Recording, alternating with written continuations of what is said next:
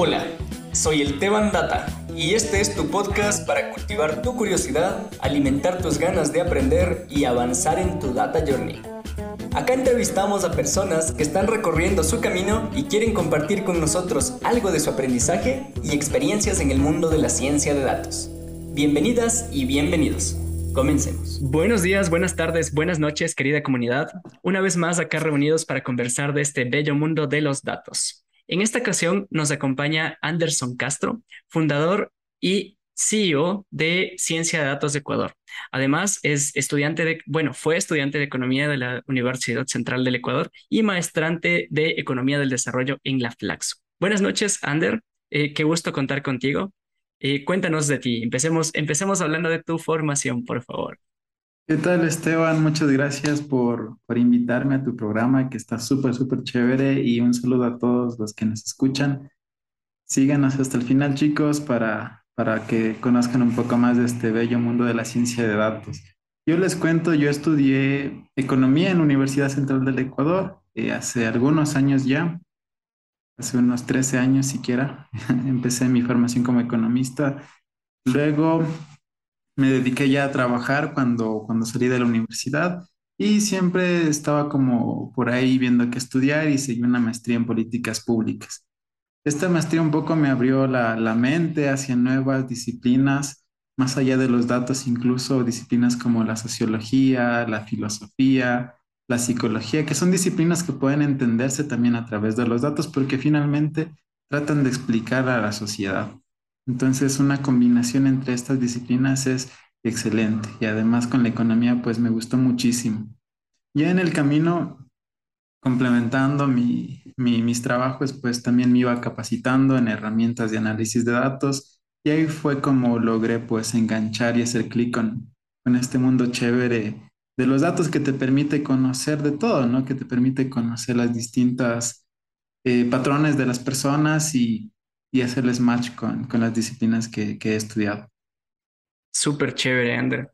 Eh, me parece súper valioso el tema de mezclar disciplinas. O sea, la ciencia de datos es una ciencia, bueno, es, es un área del conocimiento necesariamente interdisciplinaria. Es decir, los economistas pueden trabajar con, psicólogos, con matemáticos, con estadísticos, ¿no? Entonces, me parece curioso que, que, lo menciones, a, ver, no curioso en, en mal plan, sino curioso en el sentido de que a través de tu formación fuiste dándote cuenta de que, mira, tal vez la economía no es suficiente para explicar cómo se comportan los, los agentes o, las personas, sino eh, tal vez hay que tomar conceptos prestados de la psicología o de la sociología, ¿no? Una cosa que conversábamos por fuera del micrófono es que es importante que prevalezca tu esencia como individuo, ¿no? Sobre, sobre un sistema que es un poco más complejo de, de abordar o, de, cosas que los, los datos no, no siempre te dicen, o sea, cuando, cuando los datos no te cuentan la historia completa,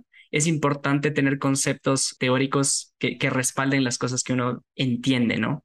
Que puede llegar a entender. Entonces, Ander, en función de esto, en función de, lo que nos mencionas, creo que nos, nos, queda la brecha de entender cómo hiciste, cómo fuiste haciendo el clic entre este, esta formación académica de, economía y, la maestría de políticas públicas, ¿no? O sea, yo, acá sabemos que eh, la economía tiene un fuerte componente de datos, pero más allá de eso, ¿cómo empezaste tú en el mundo de la ciencia de datos? Eh, bueno, desde, desde que estudié economía ya te empiezan como a enseñar modelos, ¿no? Modelos y tratar de explicar cuantitativamente el mundo, o sea, a través de datos. Es una versión súper simplificada de cómo funciona el mundo, pero es alguna explicación que se le puede encontrar. Creo que los humanos nos aferramos muchísimo, creo que todos a encontrar un porqué de algo y el desarrollo del conocimiento pues te lleva a eso, ¿no? a buscar teorías, a buscar modelos que te expliquen el porqué de todo. Entonces, ahí entran los datos un montón. Yo cuando salí de, de la facultad, pues entré a trabajar como asistente económico en una, en una asociación de exportadores de flores. Y, y bueno, desde ahí empecé a hacer como estudios económicos, análisis de estadísticas, ver cómo, cómo se podía fomentar el desarrollo del sector exportador de flores, ver cómo los productores podían diversificar mercados en el extranjero para que no concentren únicamente sus ingresos en Estados Unidos o en Rusia. Entonces, ahí fue, fue como empezó todo, ¿no? Fue como empecé a explorar bases de datos, a explorar herramientas que me, me, me permitían eh, procesar. Y en ese entonces, pues 2013, 2014, no habían, bueno, o habían, pero aquí no eran tan conocidas herramientas como R, como Python o como Power BI. Así que la mayor parte, pues era en Excel en ese entonces. no es tan, tan atrás, pero en ese momento no estaba tan, tan boom, tan de moda estas herramientas como, como lo están ahora, ¿no? Y bueno, los, los siguientes trabajos fueron relacionados con data en el sector público, eh, en el sector privado también. Y finalmente, pues ya cuando, cuando se fundó Ciencia Datos Ecuador ya tenía como alguna trayectoria en, profesional en el tema de datos y se vio la necesidad de que en Ecuador podíamos hacer muchísimo, ¿no? De que incluso Ecuador podía ser, puede ser, ¿no? Una potencia que preste servicios a otros países en analítica. Y por eso es que siempre nosotros desde Ciencia Datos Ecuador impulsamos compartir el conocimiento, que no se quede en un círculo de, de, académicos o de personas que, que, tienen el conocimiento, sino que se lo comparta con el mundo, porque si lo compartimos, pues podemos crear una sociedad más fuerte.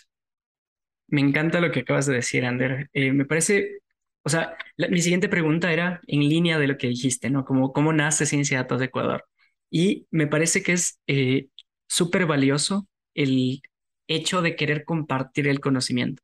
Acá hemos conversado con, con personas que eh, buscan eh, activamente construir comunidades eh, que toman decisiones informadas, ¿no? Entonces, la ciencia de datos, el análisis de datos, es parte del camino para llegar a eso. Y me parece espectacular la misión que tiene Ciencia de Datos de Ecuador en pro de fortalecer las habilidades analíticas de, de, un país como el nuestro, ¿no? Que, que al final es, está trazado en muchas cosas, pero eh, no nos quita el, el poder hacer con el, el, poder analizar datos, ¿no? O sea, ya hay gente que, que, ha venido haciendo, que ha venido aprendiendo y que está dispuesta a compartir eso que sabe. Entonces, nada, qué bueno que, que existan empresas como Ciencia de Datos Ecuador.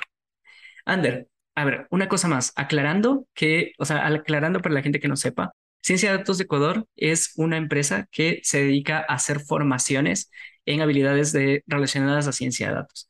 Si quieres, cuéntanos un poquito más de este tema y abordemos un poco la, experiencia de cómo es dar y coordinar clases.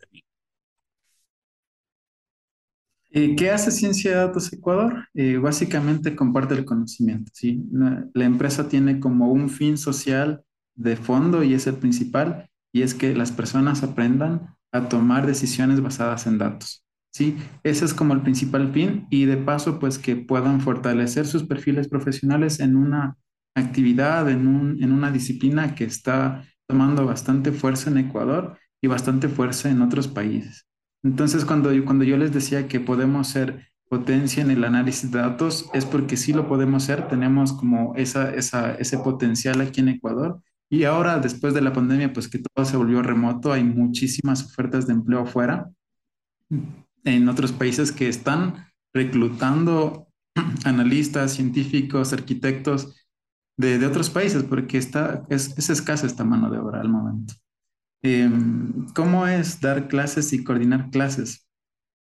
Bueno, coordinar clases, pues desde, desde el fin de Ciencia de Datos Ecuador, es, es una, una, experiencia súper, súper chévere porque empiezas a conocer muchas personas, ¿no? Al principio crees que estás solito tú ahí, pero ya empiezas a abrirte, empiezas a escribir, a tocar puertas, oigan, estamos con este proyecto, necesitamos de su conocimiento, sabemos que ustedes también están en la onda de querer apoyar a la gente, de compartir el conocimiento y de que sea accesible, ¿no? Sea a precios que las personas puedan pagar.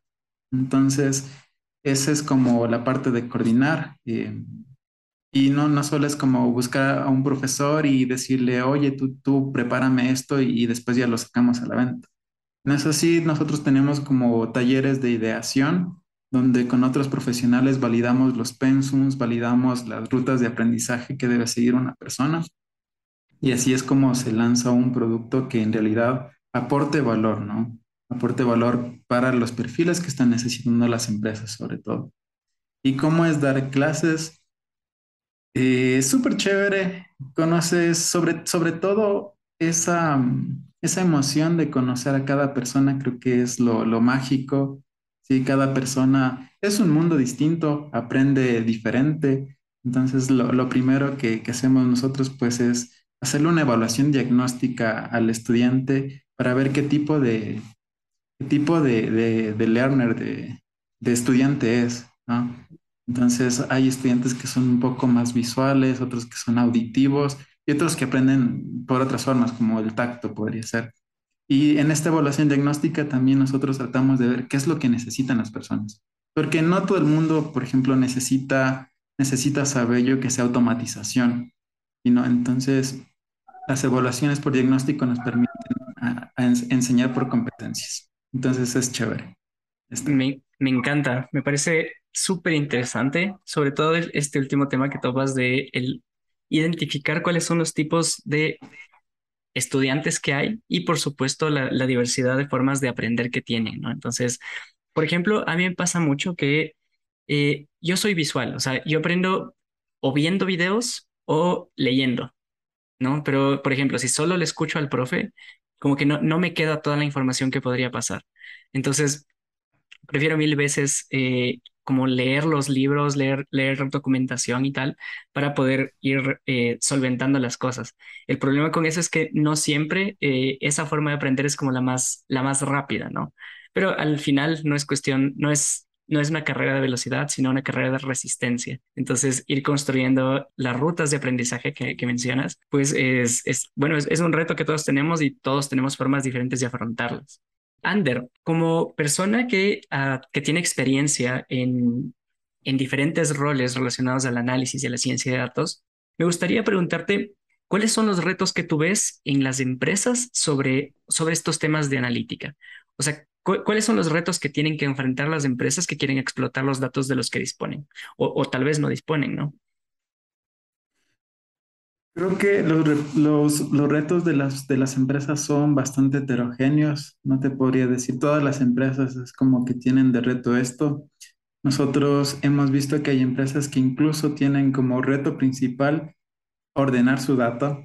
Sí, entonces la principal data que tienen las empresas es la data comercial y muchas de ellas la manejan de manera manual. Entonces, el primer reto que tienen es ver cómo automatizar la generación de esta data a través de sistemas, ordenarla para que sea una data confiable, porque lo que tienes es, por un lado, tus vendedores registrando manualmente una data y tus sistemas contables facturando otra data. Sí. Entonces, esos son como las empresas pequeñas que están, que están, llevan algunos años, pero que no han logrado fortalecer esta parte. El primer reto de ellos es este conseguir asesoría en esta parte. Sí, el reto ya de, medianas empresas que de alguna forma tienen ya estructurada su data, tienen, manejan ya su data almacenada en servidores, pues el reto de ellos es ver cómo explotar, ¿no? Ver qué tipo de perfiles necesito, ¿sí? Para, para poder explotar toda esta data, porque ese es el otro, el otro reto que, que tienen las empresas y es comprender, ¿sí? Los roles que son necesarios para analizar data porque mm, hay algunas empresas que, que buscan como un Frankenstein ahí, que sea un analista, pero que también sepa de arquitectura, que sepa de ingeniería y que también sea científico de datos. Pero, o sea, no, no es porque, porque sí lo quieran, sino porque tal vez hay un desconocimiento sobre estos distintos roles y cada rol hace cosas distintas, ¿no? Entonces ese podría ser un, reto para las medianas y para las empresas, para las grandes empresas que ya están en el mundo de la analítica, pues, no sé, pod- podría ser el reto también ahí, en el caso de ellos que están explotando masivamente los datos, pues dar cierta seguridad, ¿no? A la, y protección a los datos de las personas. O sea, que incluso a nivel interno haya como una política de que no se pueda estar consultando datos a nivel individual, sino que toda la data que se recoge de las personas sea data para analizarla a nivel general y a nivel de patrones de comportamiento. Me parece súper valiosa tu respuesta, Ander. O sea, partiendo del hecho de que hay diferentes empresas con diferentes problemas que nos hacen ver que hay diferentes niveles de madurez en relación a la explotación de datos, ¿no es cierto? O sea, para las pequeñas, como mencionas, es ordenar un poco, eh, entender cuál es la disponibilidad de los datos y eh, empezar a implementar sistemas de automatización para llegar a niveles de explotación de esos datos, ¿no? las empresas un poco más, más grandecitas que, que ya tienen datos eh, dentro de sistemas, data transaccional en, en algún punto, que puede eh, limpiarse un poco y estar lista para hacer análisis, ¿no? Entonces, para ellos es entender los, los roles de, de datos que hay. Es completamente diferente un perfil de ingeniería de datos que hace la implementación de los sistemas, que construye los flujos de información, a los perfiles más de análisis, ¿no? Un, perfil que puede ayudarte, por ejemplo, a tomar decisiones gerenciales, que es como un analista de datos, o alguien que está más pensado para resolver problemas de, patrones de comportamiento, que puede ser un científico de datos o una científica de datos, ¿no? Entonces, y por el, lado de las empresas más grandes, lo que nos mencionas me parece increíblemente valioso y me quiero quedar aquí un, un momentito, que es este tema de eh, la seguridad de los datos, ¿no? o sea, construir una cultura de datos para que las personas entiendan que eh, las decisiones que hay que tomar están más allá de nuestra intuición. O sea, deberíamos, la palabra no es obedecer, pero sí escuchar lo que los, los datos tienen por decirnos cuando, cuando es data confiable, ¿no? Cuando es data consistente. Entonces, me parece valioso lo que dijiste en términos de seguridad. No, no hay que, hay un tema de ética ahí, ¿no? sea, de ética de uso de los datos. Entonces, en tu experiencia, eh, este, este tipo de comportamientos, ¿cómo, ¿cómo se va llevando en las empresas? ¿Cómo, cómo tú has visto que las empresas que, que han trabajado con ciencia de datos de Ecuador utilizan la información? Bueno, depende muchísimo, ¿no? O sea, um, como, como te digo, hay como cierto desconocimiento de, parte de las empresas para manejar, eh, para manejar data. Entonces, no te sabría decir porque ya tendría que entrar a la parte de, la ética de cada, de cada analista, ¿no? Pero cómo manejan la data, pues básicamente la parte comercial para ver básicamente eh, estadísticos descriptivos, ¿no? Evoluciones, qué tal va evolucionando mi producto, cuáles son la, media de ventas. Eh, este tipo de, de reportes que se sacan, ¿no? ¿Cuáles, cuáles son mis clientes más fuertes? ¿En dónde debo concentrarme? ¿En qué zona? ¿En qué zonas de, la ciudad pues debo enfocar mi fuerza de ventas? ¿Cómo puedo construir de pronto eh, ecosistemas y redes de, clientes eh, en las diferentes zonas donde está apareciendo mi producto? Entonces, de, de, esa forma he visto que se le está explotando la data, ¿sí? Y también para tomar decisiones a nivel gerencial. Chévere, chévere, de acuerdo. Entonces, un poco en línea con esto, ¿no? Como, ¿cuáles son los perfiles que, que los perfiles más demandados por las, por las empresas ahora mismo? O bueno, por, las empresas nacionales, ¿no? Porque a nivel internacional, de nuevo, hay una gran diversidad de, de empresas, de niveles de madurez, que, que, por supuesto exigen cosas diferentes, ¿no? O sea, en el mercado ecuatoriano, que es el que tenemos como más, más cerca, más a la mano, ¿cuáles son como los, los roles más demandados ahora mismo? Eh, varía muchísimo del tamaño de la, de la empresa. Sí, las pequeñas y medianas están como solicitando analistas y analistas de datos principalmente. Ya las grandes empresas, las empresas del sector financiero, ya tienen como más estructurado su, su talento humano ya en función de perfiles, ¿sí? Entonces ahí puedes ver que si hay oferta de trabajo para ingenieros de datos, para arquitectos de datos, para científicos de datos y para analistas de datos, ¿sí? De pronto la, el perfil más, más demandado es la del analista de datos, ¿sí? Porque es quien hace más esta, esta tarea de dar ideas, de explorar la data, de estar ahí buscando posibles insights, y sobre todo de asesorar la toma de decisiones con lo que está pasando actualmente con la data. ¿sí? Entonces, para saber qué, cómo están mis ventas, ahí está la analista de datos.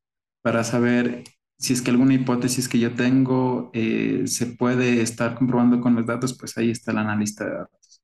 Entonces, es como una de las de los perfiles más versátiles que, que puede haber, porque algunos sí conocen hasta ciertas partes de arquitectura, entonces sí pueden darle una solución más integral a las medianas y a las pequeñas empresas. Entonces, este es como el perfil que más está moviendo actualmente.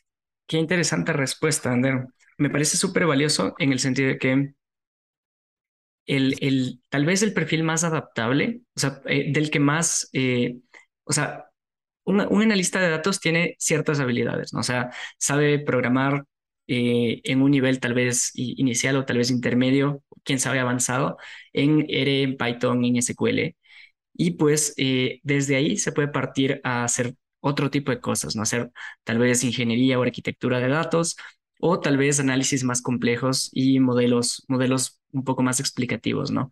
Entonces, en, en esa línea, es súper razonable que un mercado que constituido por empresas que no tienen tal vez tanto conocimiento sobre explotación de datos, partan de, este, de la necesidad de los requerimientos de este, de este rol que puede ser como un poco más inicial, ¿no?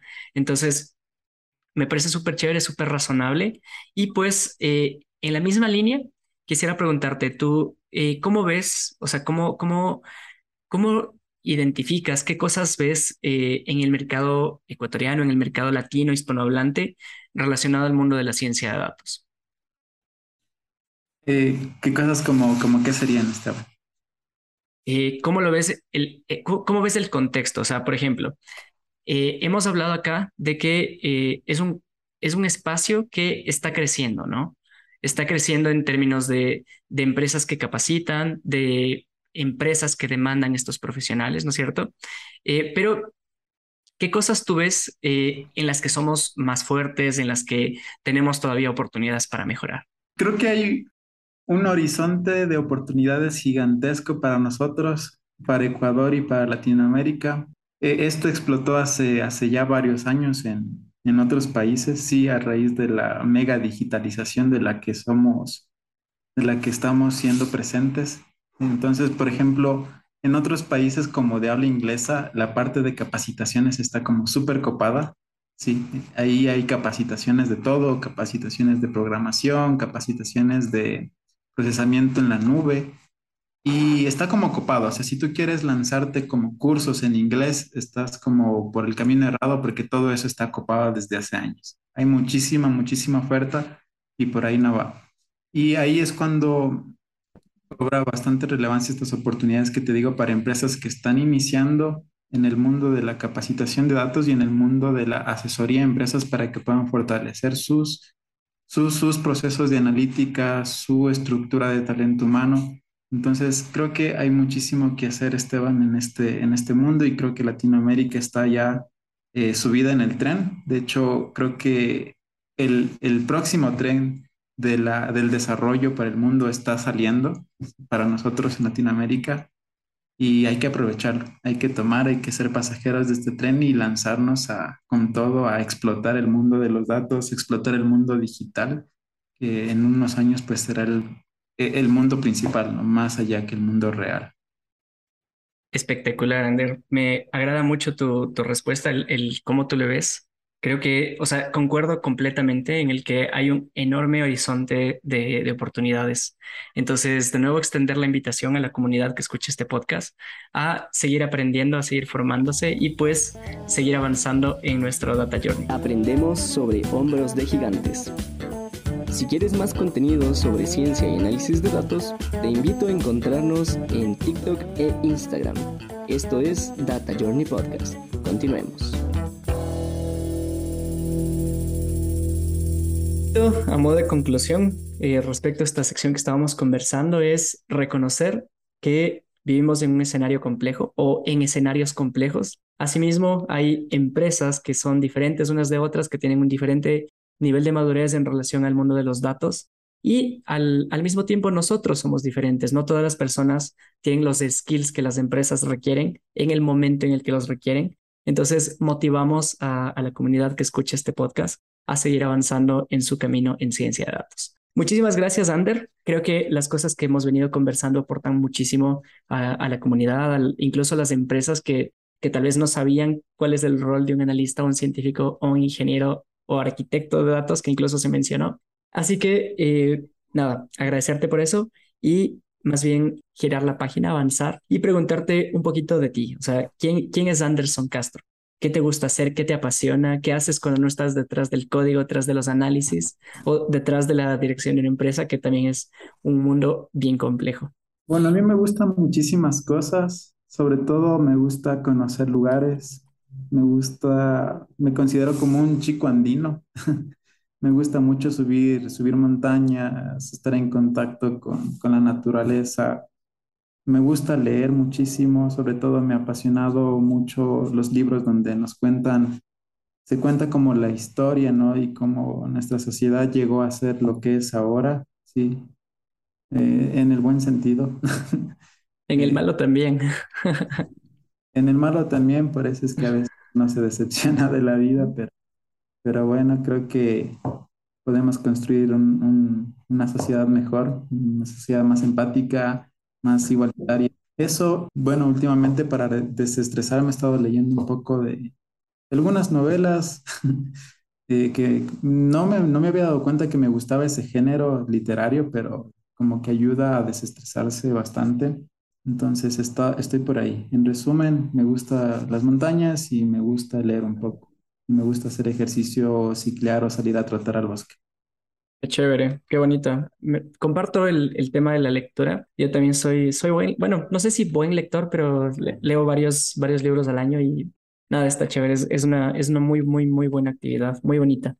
Y yo, yo me di cuenta casualmente que, que me gustaban las, las novelas eh, cuando estaba en el colegio.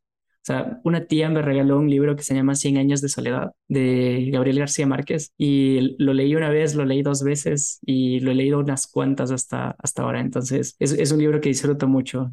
Me, me aprendí los, o sea, para, para quien entienda un poco del tema, ya no me acuerdo bien, pero me aprendí como lo complejo que era el, el árbol familiar del, de la familia protagonista de ese libro. Pero bueno, está bien. ¿Cuál es, cuál es esa satisfacción de releerlo otra vez? Porque yo a veces digo, me lo vuelvo a leer o vuelvo o leo algo nuevo. Estoy como en ese dilema. Totalmente comprensible. Entiendo que al, al cerebro como que le gusta mucho repetir las cosas que ya sabe. Entonces creo que, creo que el, el impulso de volver a leer el libro es como ese. Pero por supuesto que cuando, cuando dices sí a una cosa, le dices no a otra. Entonces cuando dices vuelvo a leer, pues es, es negarte un poco al, al menos al principio, ¿no? Como leer el siguiente, la siguiente pieza épica que, que te deje boquiabierto. Ander, me gustaría preguntarte, ¿qué proyectos te ves asumiendo en 5, 10, 15, 20 años? En, bueno, en cinco años sí me gustaría que al menos Ecuador sea una potencia fuerte en analítica de datos, en todo lo que tiene que ver con ciencia datos, que estemos asesorando a otros países y que de aquí también salgan modelos súper chéveres y productos de Machine Learning que puedan un poco dar soluciones a, como les decía, los problemas de inequidad que tienen nuestras sociedades. Entonces sí quisiera que Ecuador sea parte de esas soluciones que necesita el mundo y que a través de los datos, a través de la inteligencia artificial, pues se pueden, se puede construir cosas buenas. Y bueno, en cinco años sí quisiera ser también parte de este cambio, que Ciencia de Datos Ecuador de alguna forma esté como involucrada en todo el cambio que, eh, que eh, en esos cinco años pues Ecuador esté liderando. Y bueno, básicamente eso sería liderar un equipo innovador, un equipo que proponga cosas, que proponga soluciones con valores mínimos agregados. Y bueno, eso. Espectacular, espectacular que es esa forma de verlo, esa, esa visión que tienes de ti mismo. Espero que en cinco o, o los años que sean, puede- por la, la verdad puede ser menos, eh, espero que vuelvas a escuchar este episodio y digas, mira, estoy orgulloso de, del, del Anderson de 2022. Ojalá, ojalá. Vale. Eh, vamos avanzando un poquito, Ander. Me gustaría preguntarte si volverías a desarrollar, a desarrollar tu carrera profesional como lo has hecho, si volverías a aproximarte a los datos como lo has hecho, o si no, ¿qué harías diferente? Yo creo que no, no me arrepiento de las decisiones que he tomado. Creo que todo ha valido la pena, absolutamente todo, hasta lo que en alguna vez creí que no. Ahora le doy el valor que se merece porque todo te ayuda a aprender. Entonces, definitivamente sí, tomaría las mismas decisiones. Sí, no sé si todas las decisiones fueron conscientes hasta cierto punto, porque siempre hay un inconsciente que te va guiando.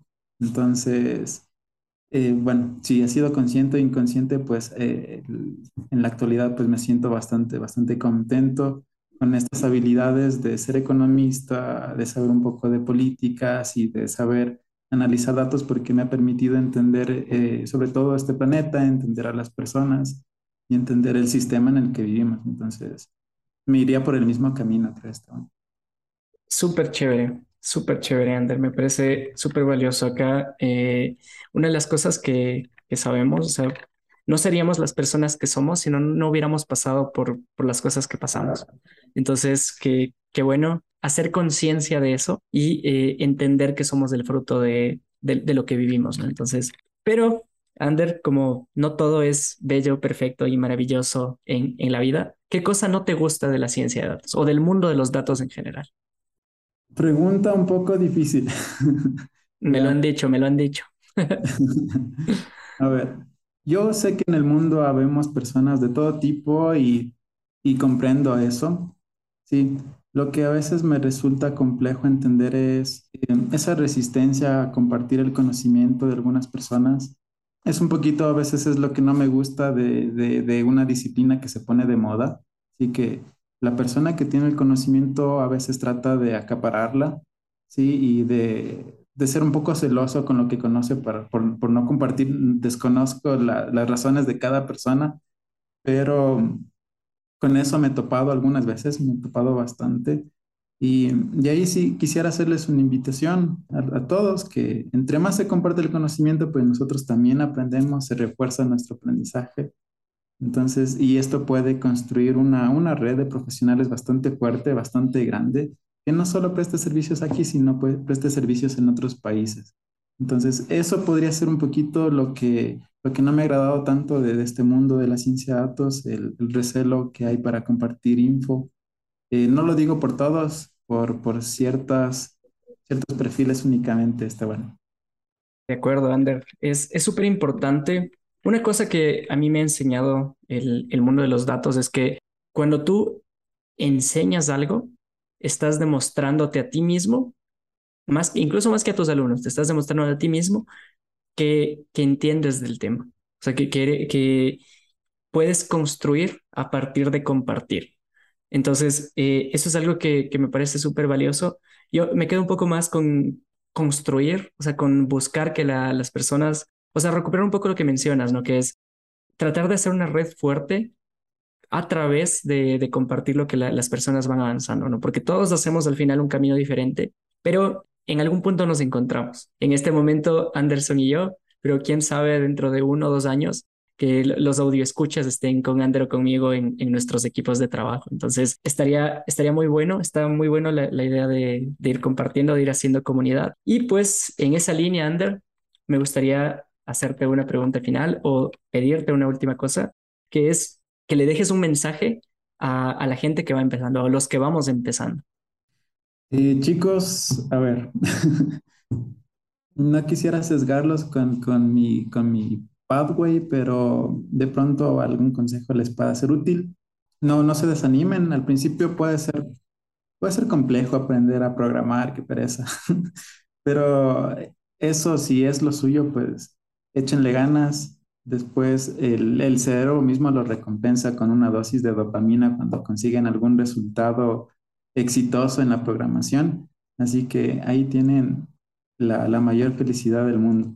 Eso sería, chicos, no se desanimen, sigan, eh, aprendan un curso, aprendan otro curso, porque no se logra aprender solo con uno, no, con varios cursos eh, desarrollan bastante sus habilidades, sus hard skills, sí, que son la parte técnica fuerte, pero también no se olviden de desarrollar sus soft skills, que son habilidades blandas que nos permiten vendernos básicamente, que permiten vender nuestro trabajo y sobre todo aprendan de plataformas donde ustedes pueden darse a conocer. Sí, aprendan cómo estructurar su, perfil de LinkedIn, aprendan cómo tener un, una plataforma de GitHub donde las personas que están reclutando gente puedan encontrarlos o que incluso ustedes puedan ser consultores. Sí, de estos trabajos salen bastante, así que la, las personas quieren conocerlos. Y si no se dan a conocer, pues nadie va a saber lo que ustedes hacen, lo que ustedes han estudiado y es buen momento para compartir. Tenemos, como nunca antes en la historia, plataformas que democratizan la, la, la comunicación. Así que aprovechemos. Chicos, y cuando sean unos pros, compartan el conocimiento. Y acuérdense de cuando estaban ustedes chiquitos aprendiendo, acuérdense y pónganse en el lugar de los que van aprendiendo ahora, para que ellos también aprendan, para que también tengan una oportunidad laboral y para que se les puedan abrir nuevas puertas. ¿sí?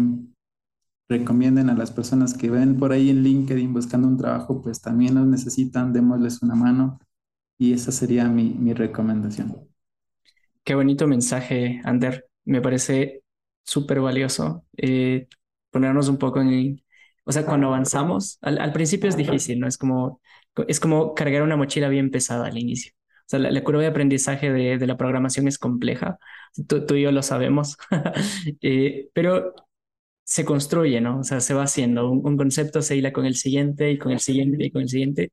Y al final del día, por más difícil que sea, pues se, se consigue incluso, se googlea a diario, ¿no? Eso, eso nunca deja de pasar. eh, lo que sí es eh, compartir, compartir. Me parece que ese es el, el mensaje más pesado, más potente del, del, de, la, de la conversación del día de hoy con Ander. Así que probablemente así se, se va a titular el episodio. Pero bueno, eh, una última cosa, Ander, y ahí sí, ahí sí, sí te dejo. ¿Dónde podemos encontrarte? ¿Cómo podemos contactar contigo y seguir conversando estos temas tan valiosos? Sí, solo una, una cuestión. Creo que, retomando un poco lo que decías, creo que es una ley como, como universal, que cuando das cosas buenas, cuando compartes, pues el universo siempre te lo regresa. Entonces, eso para terminar esa parte y pueden encontrarme chicos como, sí, Under VCY en, en LinkedIn principalmente. Pueden escribirme por ahí o pueden conectar conmigo, me mandan un mensaje, te vi eh, o te escuché con, eh, en, el, en el podcast de, del Teo Andata y ahí, y ya los acepto y podemos, podemos conectar y podemos ahí ver también algo que ustedes necesiten. Si tienen cuenta de GitHub, también pueden seguirme con el mismo usuario o en Instagram también el mismo usuario, me pueden ahí escribir y ahí estamos en contacto. Brutal, Ander. Eh, encontraste el... Hay, hay una recomendación como general a las personas que buscan trabajar un poco su marca personal y es como poner el mismo usuario en diferentes redes, ¿no? Eso, bueno, sí, esa qué, es qué, una excelente recomendación, Esteban. Qué, bueno que lo, qué bueno que lo lograste cuando yo busqué el Teon Data ya no estaba disponible en, en, en Twitter, así que, así que nada, pero bueno. ¿A quién eh, le compraste? ay, no, no sé, no sé quién será la, la buena persona que, que, se puso así, pero bueno, todo bien. Ander, de mi lado lo único que me queda es agradecerte por, por tu tiempo, por tu, por tu paciencia para, para contarnos las cosas, por, por compartir tantas experiencias, tan valioso aprendizaje. Sé que eh, a la comunidad le va a gustar mucho este episodio y pues eh, nada, si es que cuando, la gente lo vea, por favor hagan un clip de la parte que más les gustó y pues nos, nos etiquetan en redes. Pues te mando un abrazo, te deseo un excelente eh, resto de noche y mejor semana. Un abrazo a toda la comunidad y sigamos avanzando en nuestro Data Journey. Gracias Esteban, un abrazo para ti y saludos a todas las personas que nos escuchan. Muchas gracias por llegar hasta el final de este episodio. Compártelo en redes para seguir construyendo una comunidad que toma decisiones informadas. Encuéntranos en redes como arroba el Data y nuestra super editora como arroba. Esperamos motivarte a seguir avanzando en tu Data Journey. Y esto ha sido un episodio más del Data Journey Podcast. Muchas gracias.